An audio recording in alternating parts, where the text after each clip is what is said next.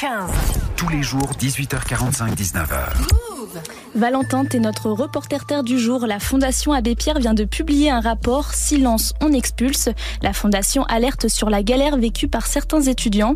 T'as pris ton micro-move pour nous parler de ces étudiants mis à la porte de leur résidence universitaire. Oui, le point central de ce rapport, ce sont les droits des étudiants lorsqu'ils sont locataires des CRUS, ces chambres subventionnées et gérées par l'État. Ces droits ne sont pas toujours respectés. Exemple avec la trêve hivernale. Normalement, il est interdit d'expulser un locataire du 1er novembre au 31 mars. C'est pourtant arrivé à Naïm en novembre dernier. Il n'a pas payé son loyer et il s'est retrouvé à la porte, comme le raconte Pauline Portefait, l'une des autrices du rapport. Il s'était maintenu dans son logement parce qu'il n'avait pas de solution euh, pour se reloger et il s'est fait expulser le 23 novembre 2022 parce qu'il avait hébergé euh, pendant une semaine un ami chez lui. Le règlement intérieur euh, des résidences Crous empêche l'hébergement d'une autre personne dans sa chambre je pense que ça c'est une situation qui, qui m'a extrêmement marqué parce qu'on penserait jamais mettre un locataire dehors le, en plein hiver, mais c'est possible pour un étudiant. Alors le Crous se défend une circulaire euh, redemande normalement aux résidences de bien respecter la trêve hivernale, mais Clément Cadoré, le directeur général de l'antenne nationale, reconnaît à demi-mot certains manques. Il y a des consignes qui ont été passées il y a déjà plusieurs années au sein du réseau et qui doivent, comme chaque consigne, être régulièrement rappelées.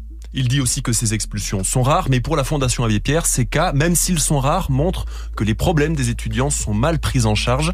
Euh, sur 220 jugements traités par la justice l'année dernière, 9 sur 10 donnent lieu à une expulsion, la plupart du temps immédiate. Mais Valentin, tous les étudiants expulsés ne vont pas devant la justice. Tout à fait, une toute petite partie attaque la décision du Crous. La grande majorité ne connaît pas forcément ses droits et va juste faire ses bagages et partir.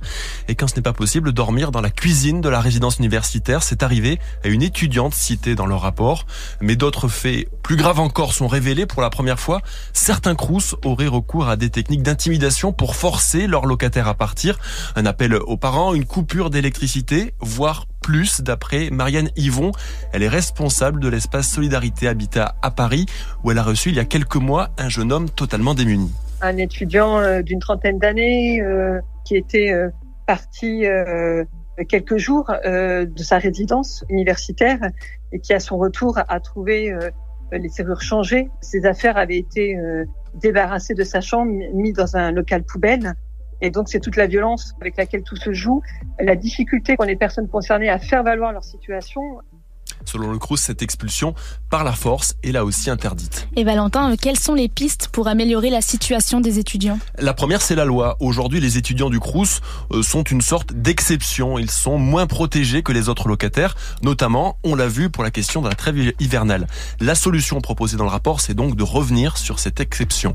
L'autre piste, c'est de construire plus de logements Crous. Il y en a aujourd'hui 175 000 pour deux fois plus de demandes. La Fondation Abbé Pierre réclame un plan d'urgence pour construire 15 000 logements en plus par an. Et on espère que ça va apaiser les tensions avec les étudiants. Merci beaucoup Valentin.